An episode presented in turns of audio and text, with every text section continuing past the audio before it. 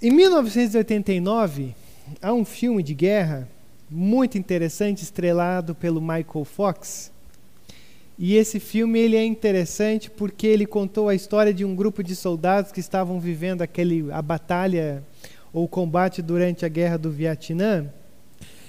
E, e alguns deles cometeram um, um, crime terrível. E aí o, o, o nosso personagem, interpretado por, pelo Michael Fox, o soldado Erickson, ele testemunha esse crime, ele está ali diante da, da, da, da, situação, ele não participa, mas ele também não faz nada para impedi-lo. E aí tem uma cena é, dentro desse filme que esse Erickson, né, que é, uma, é interpretado pelo Mike Fox, ele começa a, a consciência dele começa a pesar. E aí ele começa a ficar atormentado e ele diz uma das, das frases mais bem elaboradas ou pensadas a partir daquilo que eu quero falar com vocês hoje. Olha só o que, que ele diz. Só porque cada um de nós pode, a qualquer momento, ser surpreendido, estamos agindo como se pudéssemos fazer tudo o que quiséssemos. Como se não importasse o que fazemos, já que estamos diante de uma guerra e pode ser que já já a gente morra. Mas eu estou pensando o contrário. Como podemos estar mortos na próxima fração de segundo Talvez tenhamos que ser extremamente cuidadosos com o que fazemos, porque a próxima coisa que faremos pode ser a mais importante, num sentido de que pode ser a última que nós o faremos. É, essa pequena é, leitura desse livro, desse livro, desse filme, ela é interessante, esse diálogo, porque a mensagem de Tiago para mim para você hoje praticamente se resume nisso.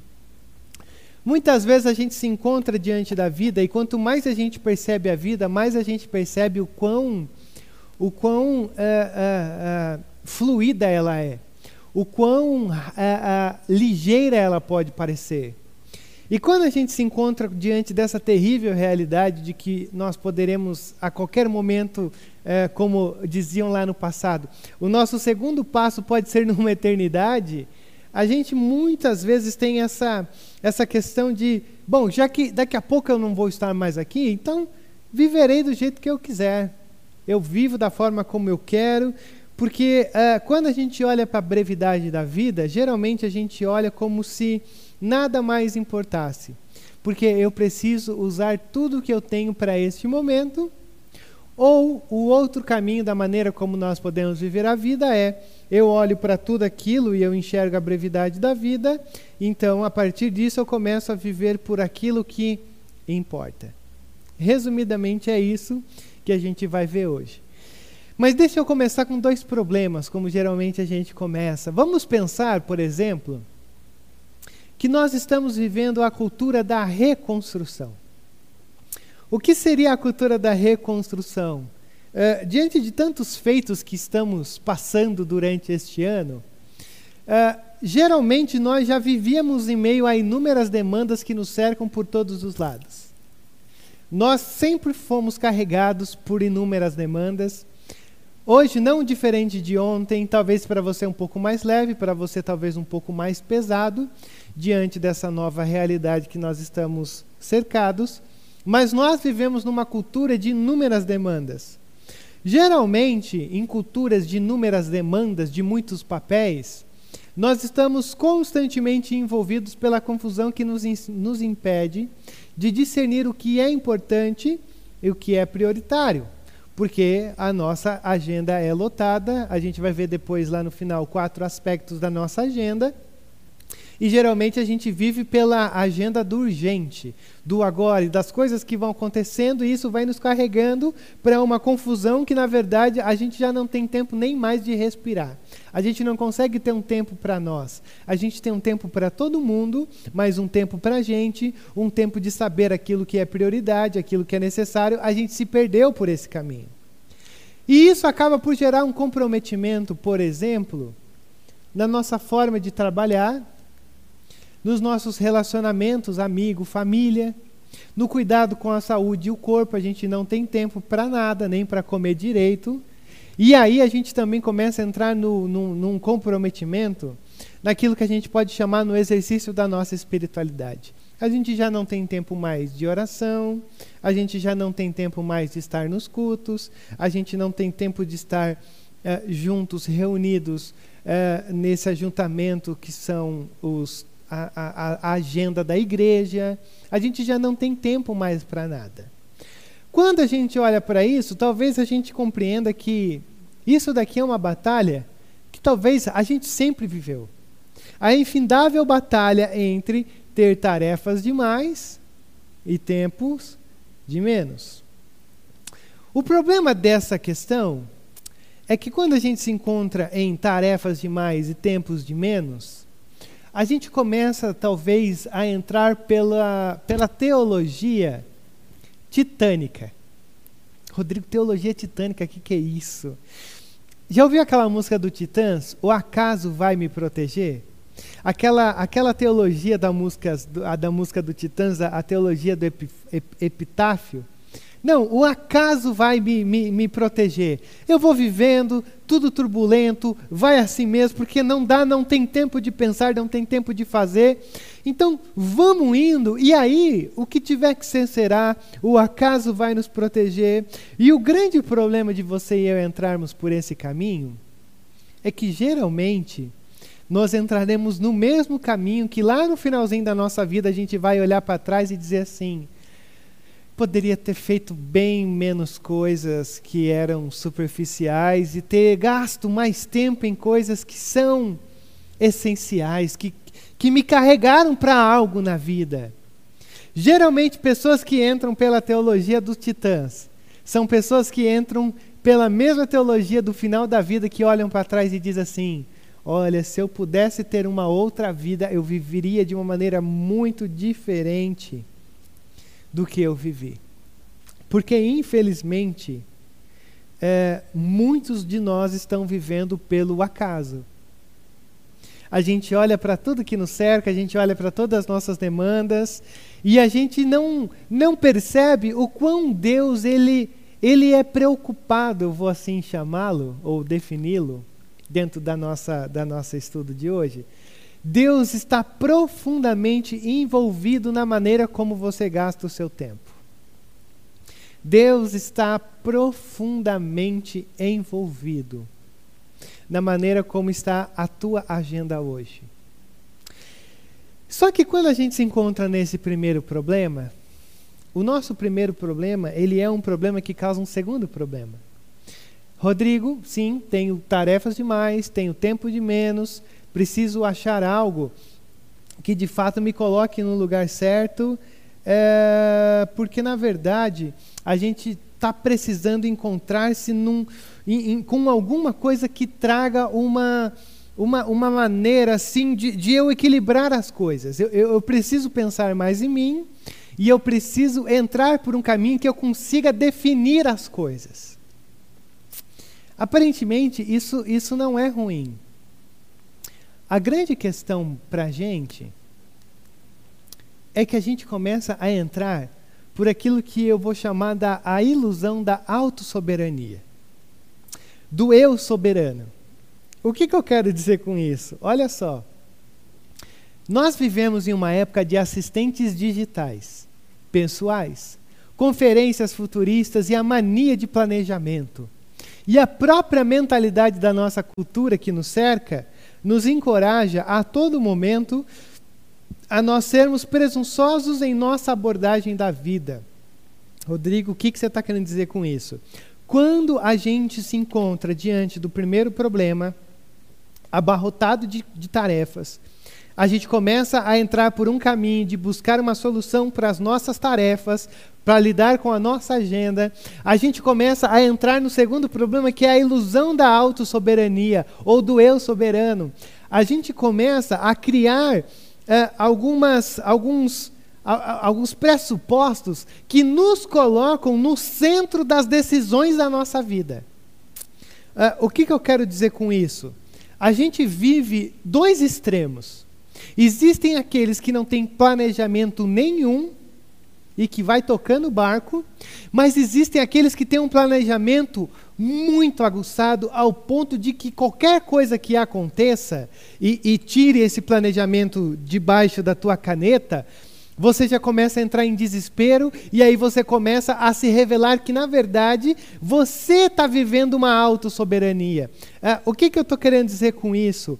Quando Tiago escreve a sua carta, no capítulo 4, do 13 ao 17, a gente vai, vai se encontrar com um dos maiores dilemas mal pregado na igreja, porque a gente ouve as palavras do que Tiago vai nos dizer, e você vai dizer assim: ah, Tiago, na verdade, então está dizendo que a gente não tem que planejar nada, que a gente não tem que pensar no futuro, que a gente não tem que é, é, criar hábitos que sejam favoráveis para o futuro, mas então parece que Tiago está dizendo assim: olha, vamos viver de qualquer jeito, e aí, se Deus quiser, se Deus quiser, a gente vai fazer ou não. Se Deus quiser, vai dar certo.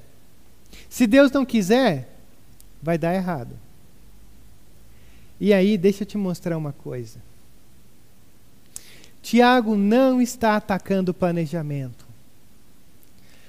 Tiago não está dizendo nada disso que você não tem que planejar, que você não tem que sonhar, mas o grande problema que Tiago vai abordar para nós é um problema de nós nos corrompermos com uma cultura que começa a invadir o nosso pensamento e a manifestar-se na nossa vida de uma maneira que a gente entra por um caminho aonde nós achamos que somos os senhores do tempo, senhores de lugares, senhores de durações, senhores de negócios, senhores da nossa vida, senhores da nossa história, senhores até mesmo do meu, do meu tempo na igreja, senhores da minha missão. Tiago, na verdade, vai nos falar hoje sobre pessoas que se encontram num planejamento, numa estrutura, se encontram numa agenda, numa autossoberania tão centrada em si, que acabam deixando Deus de lado de todas as coisas importantes da sua vida. Ou, em outras palavras, o que Tiago, na verdade, vai bater na gente hoje, ele vai dizer assim: existe gente que resumiu Deus como se fosse um ser agente e ativo só no domingo de manhã. É, Deus está profundamente envolvido das 10 até as 11h10 do domingo ou das 7 até as 8h15, mais ou menos, que são os horários das reuniões aqui. Deus está profundamente envolvido nesses dois horários do domingo. Agora, o restante dos horários e dos dias da semana, Deus não está nem aí. Ou melhor, eu não estou nem aí para Deus.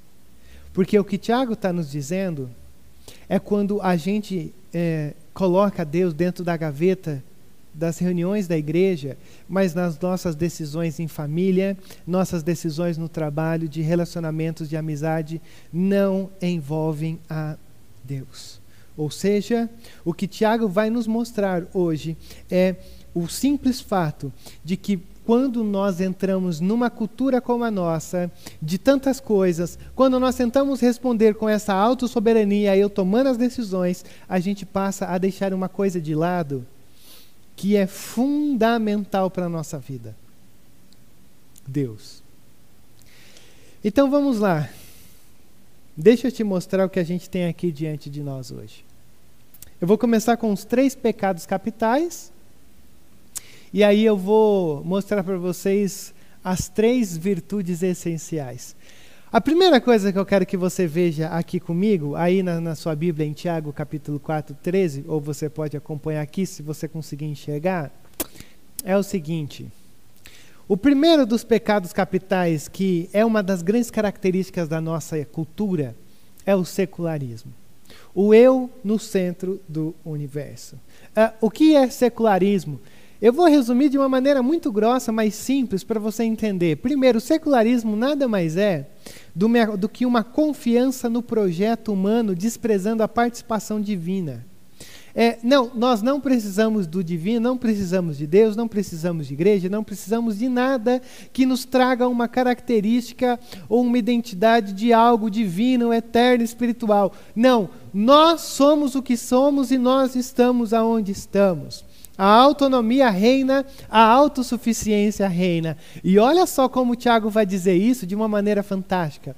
Ouçam agora vocês que dizem: Hoje ou amanhã iremos para esta ou aquela cidade, passaremos um ano ali, faremos negócios e ganharemos dinheiro. Consegue perceber o que Tiago está dizendo? Quando a gente lê essas palavras, Tiago ele é tão sucinto, mas ao mesmo tempo ele é tão, ele é tão pontual porque ele está dizendo: é, deixa eu te falar sobre pessoas que expressam soberania e autoridade em suas vidas. Hoje ou amanhã iremos para lá ou para aquela cidade, passaremos um ano ali, faremos negócios e ganharemos dinheiro. Consegue perceber? Consegue se perceber nessas palavras? O quanto que você e eu muitas vezes somos autoritários e soberanos sobre a nossa vida?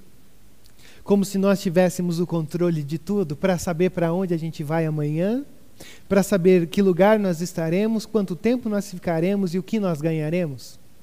Consegue ver a leitura que Tiago está fazendo do seu tempo e de como mostra que a Bíblia é temporal. Porque isso daqui é o nosso tempo. É a cultura do secularismo. É a confiança no projeto humano, no que a minha mão pode fazer. E ai de quem entrar na minha frente, porque o projeto está aqui e a coisa vai acontecer. Então, olha só que coisa fantástica. Quem está decidindo na história? Agora, vocês que dizem: sou eu o início, hoje ou amanhã, quem decide sou eu. Iremos para esta ou aquela cidade, o lugar, quem decide sou eu.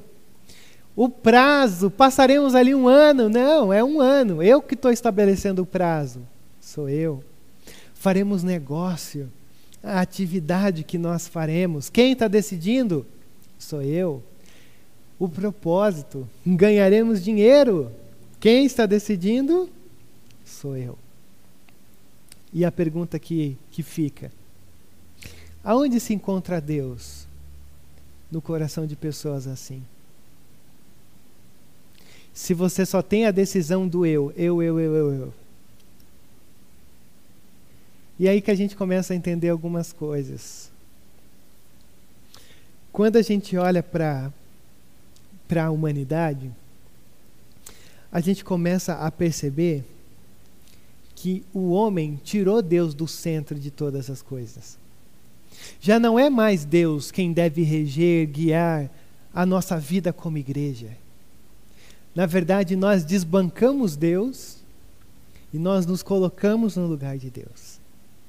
E isso daqui não é nenhuma novidade, por exemplo, de você pegar de uma maneira mais enfática o período uh, da renascença, o período onde o homem começa a se descobrir, e aí alguns disseram, a saída da idade das trevas para a, a, a, o tempo de luz. Uh, isso não começa na Idade Média. Isso não é uma característica do nosso tempo. O homem querer estar no centro do universo é uma característica que começa lá no jardim do Éden. Quando a serpente se encontra com Eva, com Adão, e diz: Olha, vocês podem ser como esse Deus. Vocês podem ter a, a posição desse Deus. Vocês podem ter a independência desse Deus. Vocês não precisam se submeter. Vocês podem ser o centro de todas as coisas. E aí que entra a nossa questão. Nós fomos chamados a existirmos não no centro da nossa vida, não achando que nós temos o controle de tudo. Nós fomos criados e chamados para centralizar Deus no centro da nossa vida. Porque você e eu não sabemos o que vai acontecer. Ou uh, você já, já foi numa festa de aniversário? Quando a gente é criança, tem muito disso. A gente vai numa festa de aniversário e aí sempre tem um aniversariante e sempre tem aquele ou aquela que parece que quer ser um aniversariante. E aí você olha para essa pessoa e fala assim: filho, filha, deixa eu dizer, você não é o aniversariante aqui, você não é a figura principal aqui, não. Você é só um convidado da festa. Você é o outro. Quem é o aniversariante é aquele ali. Porque nós parece que vivemos muito essa coisa de que a gente parece que quer ser o aniversariante dessa festa da criação, mas você e eu só somos o outro. Nós só somos os convidados. Você não pode achar que o mundo gira em torno de você, porque a todo momento você tem essa tensão no teu coração. A todo momento o pecado de Adão e Eva é o nosso pecado, porque você tem que e precisa reconhecer que o teu coração a todo momento está te puxando para o centro da vida te puxando para o centro do universo, descartando Deus e te colocando no lugar de Deus. A todo momento você precisa ser relembrado que você é o outro. Você não é o centro, a glória não é tua, não é você quem vai fazer a coisa acontecer. Rodrigo, mas é tão difícil. Vocês se vangloriam das suas pretensões, e toda vanglória como essa é maligna. Tiago 4,16. É difícil porque a gente se vangloria das nossas pretensões. É bom ter poder, é bom ter controle, é bom ter um status, é bom ser independente dos outros, como é bom. É, esse tempo houve gente que veio aqui pegar a cesta básica, aqui com a gente, e chorou Chorou por quê?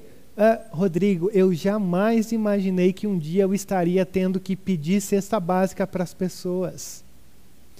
É horrível você depender dos outros, é horrível você, você olhar e dizer assim: como eu queria, por exemplo, ter o dinheiro para ir lá no mercado e escolher o que eu quero. É horrível não estarmos no centro do mundo, no centro do universo, no centro das nossas vidas. E Tiago diz, e Tiago usa uma palavra muito forte. Vocês se vangloriam das suas pretensões, mas essa vanglória é maligna. Ou seja, Tiago está dizendo assim: vocês às vezes até se reúnem na igreja. Só que quando vocês passam a viver uma vida aonde vocês são o aniversariantes e não o outro, vocês na verdade são ateus práticos.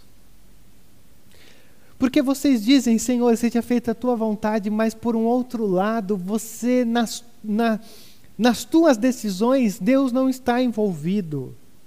Você não procura sabedoria em Deus, você não procura nada disso, mas é, quem centraliza a vida em você é você mesmo. E aí, olha só que coisa interessante. É, algo sobre o pecado. A gente muitas vezes acha Uh, por exemplo, Rodrigo, o que, que é pecado? Ah, não, pecado é, é, é, é, é um conjunto de comportamentos que você deve evitar. Pecado é isso. Pecado é muito mais do que isso.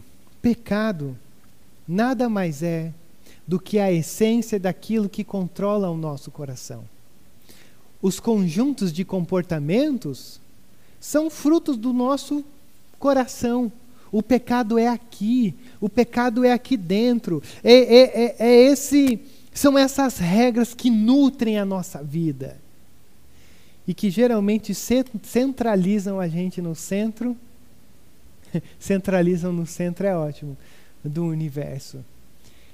Mas não desanime ainda não. Deixa eu te mostrar uma segunda coisa aqui, que a coisa hoje está pesada para a gente, hein? A coisa está pegando para o nosso lado. O segundo pecado capital do nosso tempo é o pecado do materialismo. É o prazer, a aquisição no centro do universo. Uh, o que, que a gente pode entender por materialismo? Também vou resumir de uma maneira bem simplesinha para você entender.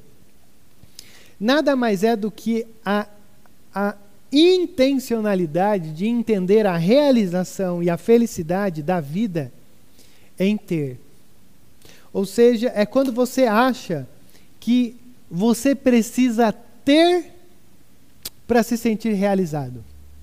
Você precisa ter para experimentar a felicidade. E aí a gente tem um grande problema aqui. Quando o Tiago termina, nós faremos negócios e ganharemos dinheiro. eu preciso ter dinheiro para encontrar o prazer. Eu preciso adquirir coisas para sentir-se bem. Eu preciso de algo que traga uma, uma realização para eu me sentir importante. Consegue perceber como tudo isso gira em torno do ter? Consegue perceber que essa é uma das maiores marcas do nosso tempo? Se você não tem seguidores, se você não tem dinheiro, se você não tem fotos que mostrem, eu tenho, se você não tem, tem, tem, tem, tem, geralmente é o materialismo que está enrustido ou camuflado de muitas coisas que passam pelas nossas mãos, pelos nossos olhos, do dia a dia, mas que tudo gira em torno do ter. Eu posto que tenho uma família feliz. Eu posto que estou feliz. Eu mostro, eu evidencio. É o ter. O ter me faz ser. Esse é o nosso ponto. Só que qual que é o grande problema com o ter desenfreado? Primeiro é quando você centraliza o materialismo na tua vida e aí você passa a entrar naquilo que Paulo admoesta Timóteo, dizendo assim: os que querem ficar ricos, Timóteo, caem em tentação, em armadilhas e em muitos desejos descontrolados e nocivos que levam os homens a mergulharem na ruína e na destruição. Ou seja, desejos descontrolados por quê? Porque eu quero ser rico, porque eu quero ter. Não pense rico só, no, não pense só no dono da Amazon, por exemplo. Não é, olha, se o dono da Amazon tivesse vendo essa aula, não, não é isso. Resuma a riqueza como o ter, pela qual você e eu nos encaixamos. Pela qual eu e você nos encaixamos. Todos nós que queremos ter para ser, temos desejos descontrolados que levam a cada um de nós mergulhar na ruína e na destruição. Por quê? Porque, biblicamente falando, existem duas formas da gente ver o dinheiro. Ou a gente olha o dinheiro como coisa, não me controla, não é algo que, que me faz perder o sono, mas é uma coisa. Ou a gente começa a olhar para o dinheiro como uma entidade. E a entidade, aí sim, te controla. Geralmente, como isso funciona? Você já percebeu que grande parte das pessoas que caem em escândalos financeiros, milionários, bilionários, o que quer que seja, nunca é gente pobre? Você já percebeu que todo, todo mundo é muito, mas que grande parte das pessoas que caem dentro de, de escândalos financeiros é gente que não precisa? Por quê? Porque o grande problema do nosso ter descontrolado é, e que se torna uma entidade é que ele nos controla. Ele nos controla ao ponto de que muitos de nós começam a sacrificar a nossa vida, a nossa saúde, a nossa família, a missão de Deus, a vida humana atrás desse bendito dinheiro que nos leva a experimentar o ter. Ou seja, Rodrigo, você está dizendo então que nós não podemos trabalhar tanto, que nós não podemos correr atrás do dinheiro. Uh, o que eu quero te dizer é o seguinte: não é errado você ter sucesso e ser bem-sucedido. Não é errado ter coisas, não é errado ter lucro. O grande problema nosso nessa manhã é que uma das coisas que mais nos enfraquece é o materialismo. Uma das maiores armadilhas que nós podemos enfrentar é entrar pelo caminho do dinheiro ser uma entidade na nossa vida. Por quê? Porque geralmente nós nunca achamos que estamos andando dentro dessa armadilha.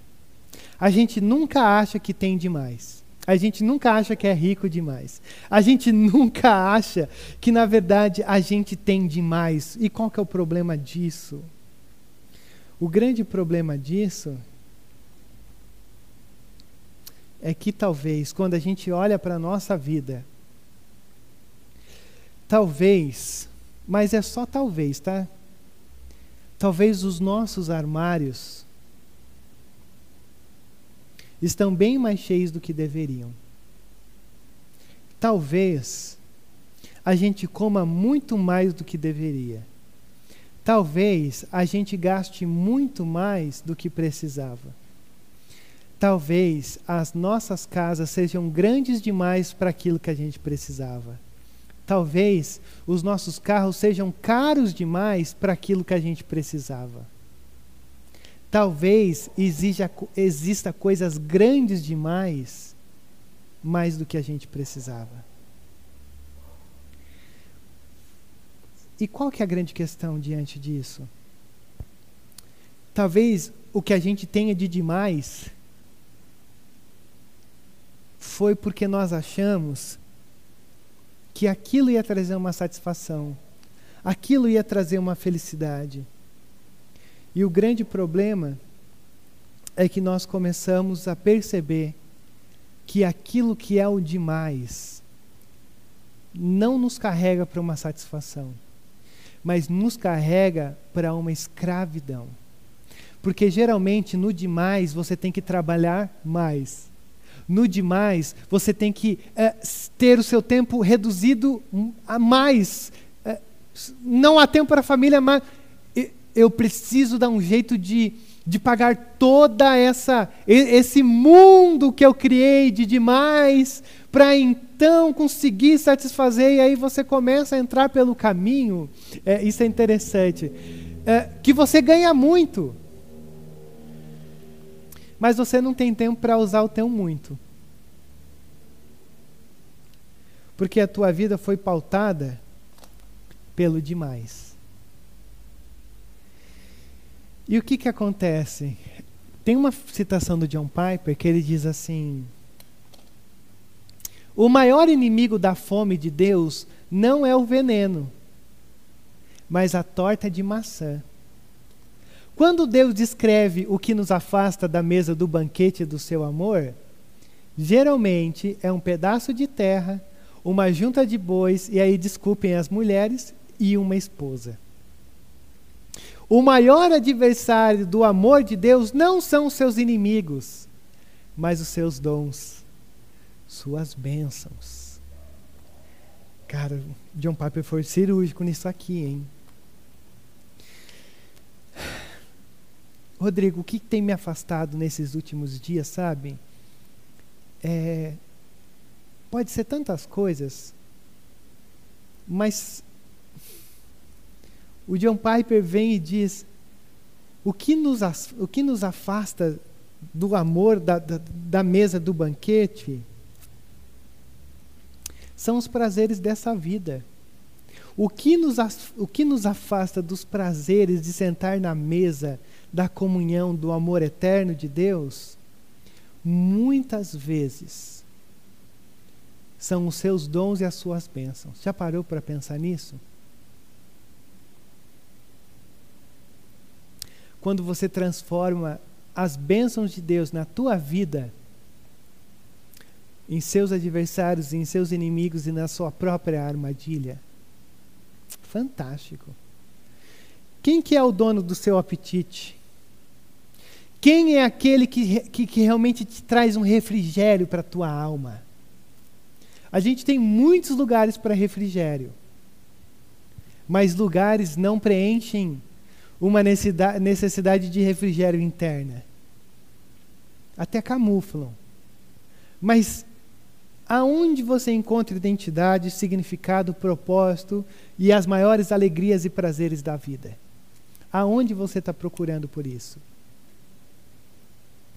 E aí, olha só o que acontece.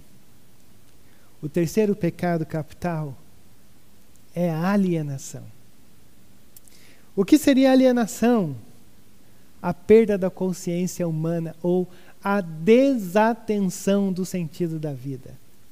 Olha só o que Tiago vai nos dizer aqui. Vocês nem sabem o que lhes acontecerá amanhã, que é a sua vida. Vocês são como a neblina que aparece por um pouco de tempo e depois se dissipa. Olha só. A gente diz essas coisas, na verdade, Tiago está nos dizendo essa co essas coisas, e Tiago não está querendo cortar a nossa alegria, não. Tiago não está querendo podar a, a, a, o que a gente tem. O que Tiago, na verdade, está colocando aqui diante de nós é que quando nós nos colocamos no centro do mundo, a gente começa a agir como se a gente soubesse mais do que na verdade a gente sabe. Essa é a grande questão. Por quê? Porque Tiago vai dar um exemplo aqui dizendo assim: deixa eu colocar para vocês de uma maneira muito simples um exemplo de, de, do porquê que isso tudo que eu estou dizendo para vocês é vã. E Tiago vai dizer o quê? Você já percebeu que a vida é um mistério? Você já percebeu que agora a gente está aqui conversando e pode ser que nessa semana, na casa de vocês ou no trabalho de vocês, Alguns de vocês vão ter que arrumar a agenda para participar, se é que vai poder, do meu velório. Já parou para pensar que eu estou falando aqui, mas pode ser que nessa semana você receba um WhatsApp lá no grupo da igreja dizendo assim: gente, vocês não vão acreditar, deu um treco no Rodrigo lá, morreu. E assim, a única coisa que eu lembro que ele pediu é não me enterre no cemitério da Vila Formosa. Então vamos se ajustar, vamos ver quantas pessoas podem ir, porque assim, a nossa vida é isso aqui. A nossa vida é uma neblina que aparece por um pouco de tempo, aí 32 anos, ou melhor, 33 anos agora, e depois se dissipa. E Tiago está dizendo: a gente não gosta de pensar nisso. Quem gosta de deitar à noite e falar: quem será que iria no meu velório? Apesar que às vezes eu penso isso. Será que ia ter muita gente ou ia ter pouca gente? O que, que diriam nos meus velórios? Mas aqui fica para uma outra, por uma outra aula. A grande questão aqui, a nossa vida é um mistério. E a minha vida hoje, ela, ou a minha vida barra sabedoria, ela vive numa, numa pauta que a todo momento nós não queremos uma vida de mistério. Por favor, não perca isso e preste muita atenção nisso, porque eu nunca disse isso para ninguém, nesses cinco anos que eu estou aqui. A nossa vida é um mistério. E geralmente você e eu odiamos uma vida de mistério. Por isso que a todo momento nós queremos ter uma vida concreta, planejada, nos controle, nos conformes daquilo que a gente quer. E o grande problema que Tiago está dizendo é que por mais que você procure resolver todos os mistérios da tua vida, você vai entrar por um caminho de desilusão quando você perceber que você não consegue lidar com a morte. Por um outro lado, olha só que coisa louca.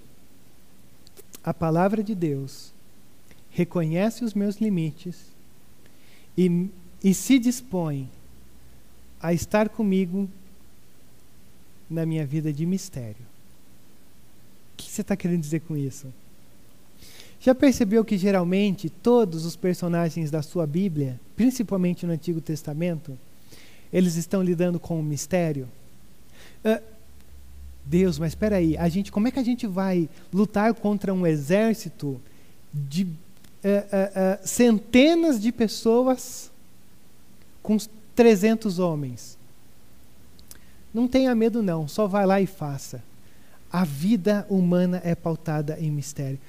isso é libertador. Por quê? Porque não tente fazer da tua vida um não mistério. Não tente resolver todas as coisas como se tudo que tivesse que estar diante de você deve ser concreto, deve ser visível, deve ser palpável. Por quê? Porque isso aqui é um convite para você abraçar o mistério. É um convite para você abraçar o mistério do que o Senhor diz: confie em mim. Porque o que acontece passa pela minha mão. Então, a, a gente muitas vezes olha para tudo isso e a gente pensa que a gente está lá no, no, centro, mas na verdade, o centro da vida humana a qual nós nos colocamos é uma ilusão. Por quê? Porque a morte prova que não existe nada mais destruidor, equalizador, um lembrete de que a nossa vida aqui é uma ilusão quando nós achamos que estamos no centro. Por quê? Porque quando nós achamos que estamos no centro, e nós, e nós começamos a lidar com a morte, a gente começa a perceber a ansiedade que a gente vive, porque você pode controlar todas as áreas da tua vida. Mas o teu segundo passo diante da eternidade, você não pode controlar. Isso é libertador. Talvez seja por isso que existe tanta. Uh, esteja tão na moda essa coisa do controle da vida e da automedicação. Porque a gente muitas vezes não sabe lidar com esse problema. Talvez seja por isso.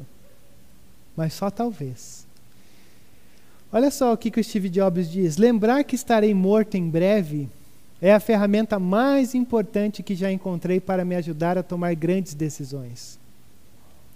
Porque quase tudo, expectativas externas, orgulho, medo de passar vergonha ou falhar, caem diante da morte, deixando apenas o que é importante. Uh, o Jobs ele concordou com o Tiago sem perceber. O que Tiago está dizendo é que quando a gente entra por essa perda da consciência humana e nos tornamos alienados à verdade do que está diante de nós, a gente perde consciência da brevidade da vida e, consequentemente, a gente perde a ideia, a noção de que nós somos eternos. E aí presta atenção nesse último ponto sobre isso aqui. Quando nós perdemos a ideia da eternidade, a gente começa a perder o valor dos mandamentos do Senhor. Porque os mandamentos de Deus só fazem sentido na nossa vida quando são vistos para a eternidade. A graça do Senhor só faz sentido na nossa vida quando a gente possa enxergar ela através da eternidade. As promessas de Deus na nossa vida só faz sentido quando você e eu começamos a olhar pela lente da eternidade. A mordomia que nós estamos vivendo aqui, nós somos mordomos daquilo que Deus nos dá. A mordomia só faz sentido quando a gente começa a enxergar a mordomia sobre a eternidade. Santidade, sacrifício. Quando nós nos esquecemos da eternidade, a nossa vida nessa terra se torna completamente desregulada. Porque a gente trata a nossa vida nessa terra como se fosse tudo. E a nossa vida nessa terra é tudo pautada pela missão que Deus coloca na nossa vida. Que missão é essa, Rodrigo? Deixa eu terminar. As três virtudes essenciais. Primeiro, nós estamos aqui para revelar a dependência que temos de Deus. Deus no centro da minha vida. Ao invés disso, deveriam dizer: se o Senhor quiser, viveremos e faremos isso ou aquilo. Uh, presta atenção nisso aqui, que coisa linda. Se, se o Senhor quiser, lá atrás foi. Uh, faremos isso, faremos aquilo, ficaremos um tempo, ganharemos dinheiro, tal, tal, tal, tal, tal. Aqui é o se. E eu acho lindo o se o Senhor quiser. Porque geralmente o se alimenta a nossa ansiedade. Mas e se eu fizer isso? E se eu tomar essa decisão? E se eu comprar? Se eu vender? Será que é o momento para isso? E se. Consegue ver? Geralmente, as maiores ansiedades da nossa alma se encontram no si. Mas e se? E aqui Tiago está nos dizendo que, ouça isso com muito carinho, que o si, que o nosso si está nas mãos de Deus. Mas e se? Mas e se? Está na mão de Deus. O que, que eu faço? Ore. Pai, eu dependo do Senhor diante dessa decisão. E faça. Rodrigo, é isso? Sim. Ore e faça. Porque nem sempre haverá uma resposta clara, objetiva, direta de Deus. Senhor, eu vou tomar essa decisão, mas eu, eu reconheço que eu preciso de Ti e eu peço sabedoria para tomar essa decisão, essa escolha. Amém. Se você fizer isso, você é o crente mais maduro da face da terra. Porque muitos de nós esperam o Senhor aparecer na nossa frente e dizer: faça isso. Eu dependo de Deus, mas eu tomo decisões porque as minhas decisões são pautadas no Senhor. Tu sabes que eu dependo de ti. Então, o Deus da Bíblia, segundo Tiago, é o Deus do si. É o Deus das tuas ansiedades, é o Deus das tuas escolhas, é o Deus das tuas decisões. Por quê? Porque você pode confiar nele, porque o si já está nele.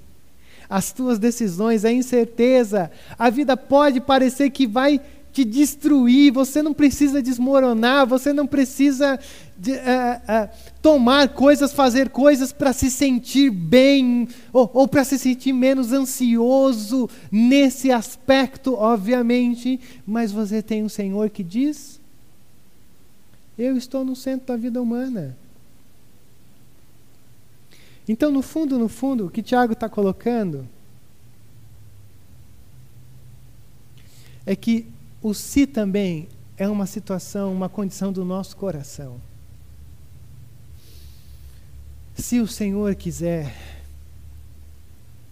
é o grande cântico da nossa alma. Se o Senhor quiser, eu assim o farei. Por isso que é o Senhor quem está no centro da vida humana, e não o eu. Por isso que lá ele disse semana passada, Deus se opõe aos orgulhosos, mas concede graça aos humildes. Deus se opõe àqueles que acham que estão no centro, mas concede graça àqueles que deixam um centro para Ele. Então, Deus no centro da minha vida, Deus no controle da minha existência. Como Ele também vai dizer uma segunda virtude para a gente nessa, nessa leitura, uma agenda vinculada. Rodrigo, o que, que é isso? É o eu no centro do mover de Deus. Se o Senhor quiser, viveremos e faremos isso ou aquilo. Que a nossa agenda esteja vinculada ao querer de Deus. Por quê? Essa citação, acho que todo domingo quase eu estou usando isso aqui. O Dean Peterson ele fez uma leitura do nosso tempo dizendo assim: Nós vivemos numa época na qual temos sido todos treinados, desde o berço, para escolher por nós mesmos o que é melhor para nós. As três pessoas da Trindade, o Pai, o Filho e o Espírito Santo, são substituídas pela Trindade pessoal dos meus santos desejos, minhas santas necessidades e meus santos sentimentos. Mas qual que é a nossa questão aqui? Eu sei, Rodrigo, eu sei. É, é, eu sei que eu preciso ter uma agenda vinculada ao que Deus está fazendo. Mas nem sempre é fácil. A gente não está no último mês do ano e nem no começo do ano, porque geralmente eu uso a nossa o nosso gráfico da boa gestão do tempo e esforço no finalzinho e no começo. Para você começar bem o ano e para enfatizar que você tem que começar bem o ano quando a gente começa os estudos na escola dominical com essa direção. Mas deixa eu passar rapidamente aqui, só para te dar um gostinho te relembrar. A gente pode classificar a nossa agenda em quatro blocos. Existem os incêndios e crises, que é aquelas situação, situações que nos nos, nos, nos convidam a agir imediatamente. Existem as interrupções e solicitações, que são a agenda dos outros. Quando a gente tem que incluir coisas que vão aparecendo na nossa agenda e que você tem que ir para cima. E existe também as distrações, diferente de lazer, que são coisas que geralmente a gente vai perdendo tempo uh, e perdendo muito tempo, diga-se de passagem. A grande questão é: o que, que eu faço com isso? Infelizmente, a nossa vida hoje, ou a nossa agenda, ela geralmente ela é traçada pelo triângulo do caos. Pelo faça imediatamente, pela faça imediatamente as coisas que os outros colocam sobre você e a perda de tempo que você e eu somos campeões, porque isso faz parte do ser humano, a gente até desistiu. Aliás, você tem que ter um momento de perda de tempo também, diga-se de, de passagem, porque senão você fica doido. Mas a grande questão é que isso daqui é importante dentro da nossa agenda, mas a grande questão é que a gente se esquece do principal, que são os planos e as estratégias que guiarão, nortearão a nossa agenda. A gente começou nesse ano com uma série chamada Oxigênio. A gente terminou o ano passado com uma série chamada Reversão. Essas duas séries da escola dominical nos mostraram, primeiro, como a gente pode começar bem o novo ano. E em janeiro, a série Oxigênio nos mostrou como a gente precisa. É, as, questões que a gente precisa lidar para a gente se sentir não sem falta de ar no final do ano. Tudo que a gente faz dentro da escola dominical é pensado em planos e estratégias. Não existe nada, pelo menos eu vou dizer por mim, que eu, Rodrigo, não penso na tua vida de planos e estratégias para você ter um ano firmado, bem sucedido, vou assim colocar, diante desse ano que se passa. Tendo as prioridades certas, sabendo o tempo certo dentro do seu lar, do seu trabalho. Todas as nossas séries de escola dominical trabalham sobre esse aspecto. Agora, é importante você perceber, porque você pode dizer assim: nossa, eu nunca tinha percebido isso. Talvez você seja uma pessoa muito zoada, me desculpa o termo, nessa questão de planos e estratégias. Talvez você está lá na, na, na, na teologia do Titãs. O acaso vai. Acaso nada. Entre e comece a fazer uma agenda, uma matriz de gestão de tempo e esforço. Senão você não vai aguentar. O seu computador vai estar tá que nem aquele ali, ó. Bilhões de coisas para você fazer e você está perdido. Porque você não começou certo a matriz da gestão do tempo e esforço na tua vida daquilo que é menos importante para o mais importante, daquilo que é menos urgente para o mais urgente. Por isso que o Bill, nesse livro chamado Simplifique, ele diz assim: aí eu estou dando um spoiler. Uma agenda fora de controle impede você de simplificar a sua vida.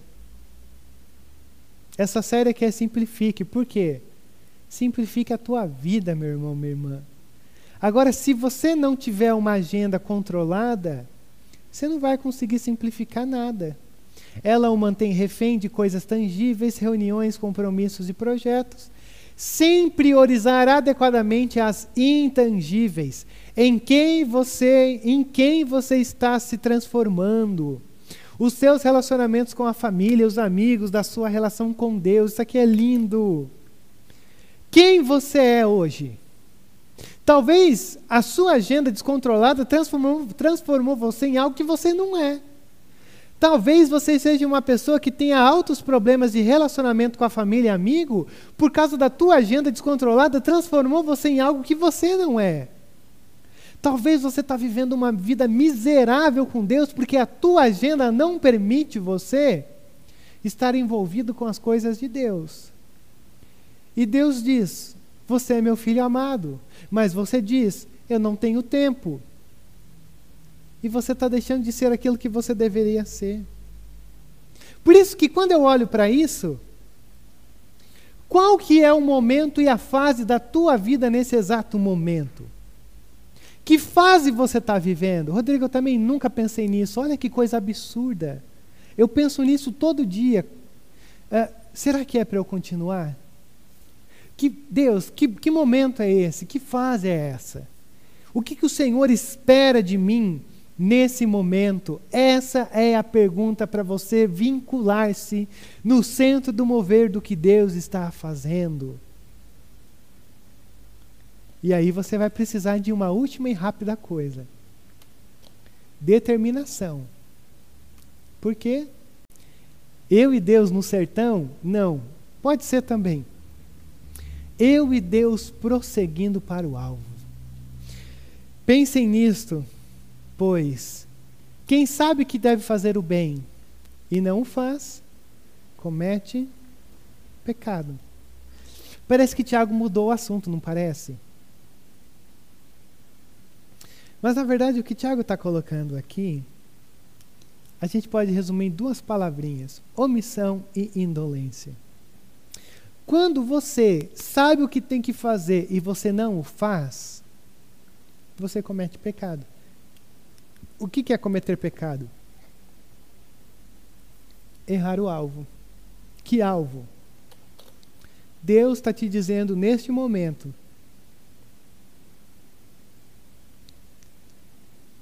Às vezes eu penso umas coisas, mas eu acho que às vezes pode ser duro demais. É, deixa eu tentar traduzir de uma maneira mais simples. Deus está te dizendo nesse momento: elabore uma agenda, arruma essa tua vida. Quarentena não foi férias. Quarentena não foi férias, nem para pastor foi férias. Aliás, eu estou desesperadamente precisando de uma semana de férias porque eu já estou ficando louco. Porque quarentena ou te deixou louco, ou você passou como se fosse férias. E a grande questão aqui diante de nós é que quando você não faz, age por aquilo que você sabe que tem que fazer, você comete pecado, você erra o alvo. Que alvo? A vida é uma dádiva de Deus. E Deus deseja que nós usemos a nossa vida de uma maneira que haja um propósito. Não viver a vida como uma dádiva, não vivê-la com um propósito é cometer pecado. Rodrigo, eu pensei que cometer pecado era só adultério, era só é, é, é, é, mentira grande, né? Porque mentira pequena a gente às vezes passa despercebido, parece que finge que não está acontecendo. Tiago está dizendo: se a tua vida é bagunçada, você está em pecado. Você está errando o alvo. Você está perdendo de vista a agenda de Deus porque você deixou Deus de lado e você e Deus precisa prosseguir por alto para o alvo tendo determinação. Que determinação é essa, Senhor? Sou dependente de Ti. Senhor, que a minha vida esteja alinhada com a tua agenda para mim hoje. Senhor, não me deixe desistir, desanimar, por quê? Porque quem deixa de fazer o que sabe que tem que fazer está cometendo pecado determinação. Determinação para viver os propósitos que Deus tem para você.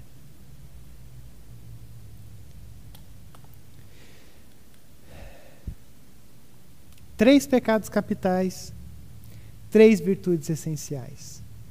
O homem no centro do universo, o ter no centro do universo, a alienação no centro do universo. Rodrigo, e aí? O meu convite para você hoje é que essas três características do pecado capital nada mais são do que características do ser humano. Nós centralizamos tudo em nós, nós achamos que o ter é o, é, é o tudo que a gente pode existir. A gente se aliena das verdades da vida e camufla com vários prazeres que parecem que a gente não está experimentando, sentindo ou evitando aquilo que deve ser confrontado. Essa é a característica humana. O seu e o meu desafio é sairmos disso daqui e entrarmos naquilo que o Senhor está fazendo através de Cristo Jesus em nossos corações, centralizando a glória do nosso coração nele. Eu centrado na agenda de Deus e eu e Deus envolvidos na missão que Ele tem para a nossa vida. Por isso que o Salmo 90, verso 12 diz: Ensina-nos a contar os nossos dias, para que alcancemos um coração sábio. Olha que coisa linda! É o resumo de Tiago 4, 13 a 17. Quando nós aprendemos a contar os nossos dias, ou seja, observar, criar uma agenda, perceber qual é o momento que o Senhor quer, qual que é a fase, como lidar, nós alcançaremos um coração sábio. E o contrário disso? É quando a gente se esquece de quem nós somos, é quando a gente se esquece de quem Deus é, e quando a gente é seduzido pelo aqui e pelo agora. Achando que a eternidade não existe, ou que pelo menos ela não tem uma influência tão grande que me traga a pensar no aqui e agora como sendo passageiro para algo eterno e brilhante que desfrutaremos na eternidade. Por isso que quando a gente olha para tudo isso, o mesmo Deus que olha para a nossa vida e diz assim: não vivam por aquilo que vocês acham ser o certo. Não vivam por aquilo que vocês, que o coração de vocês puxam vocês. O mesmo Senhor que deseja que você e eu não entremos por esse caminho, é o mesmo Senhor que morre em nosso lugar para a gente não entrar por esse caminho. Então, deixa eu dizer umas últimas coisas para você. É, você não está no controle. E isso é libertador. Porque isso isso que causa as nossas ansiedades. E quando a gente percebe que não está no controle, a gente percebe quem nós somos e passamos a perceber quem Deus é. E se ainda assim a vida tivesse no nosso controle, isso talvez seria mais maldição do que bênção. Porque a chance da gente cometer uma bobagem, uma escolha errada e a gente se arrebentar lá na frente era enorme. Agora você tem um Deus que se diz estar no controle e um Deus ainda que te ama. Então descanse nessa verdade. Porque essa é a verdade que possivelmente você precisa ouvir nessa manhã. A verdade de que se o Senhor quiser, é um dos maiores alívios que você e eu podemos experimentar no nosso tempo. Se o Senhor quiser, eu farei aquilo. Se o Senhor quiser, eu passarei um tempo. Se o Senhor quiser. A vida é curta. Por isso, não faça dela um rascunho, pois pode não dar tempo de passá-la a limpo. Não faça dessa vida um rascunho. Christian Barbosa. Pai, nós somos tão, tão gratos a Ti pela Tua palavra, gratos pelo Teu cuidado, gratos pela Tua, tua verdade. Obrigado pelo Teu Espírito, obrigado pela, pela palavra que vem ao nosso encontro. A gente às vezes se encontra em tantos desafios e coisas que a gente não entende, mas, Pai, tudo isso é para o nosso bem, tudo isso é para a nossa libertação. Tudo isso é para o nosso encorajamento. E assim nós te agradecemos, ó Pai. Obrigado. Obrigado porque o Senhor é, nos, nos tira dessa ilusão de estarmos no centro, de termos o controle. E nos coloca na posição da onde nós deveríamos estar. De dependência do Senhor e de uma vida que passe a tomar decisões, a viver na sabedoria da dependência de Ti. Assim nós oramos, ó Pai, porque não existe nada mais maravilhoso do que alguém estar no nosso lugar ou tomando conta das nossas vidas. E assim nós oramos gratos a Ti, nessa manhã, no nome santo de Jesus. Amém, Deus. Amém.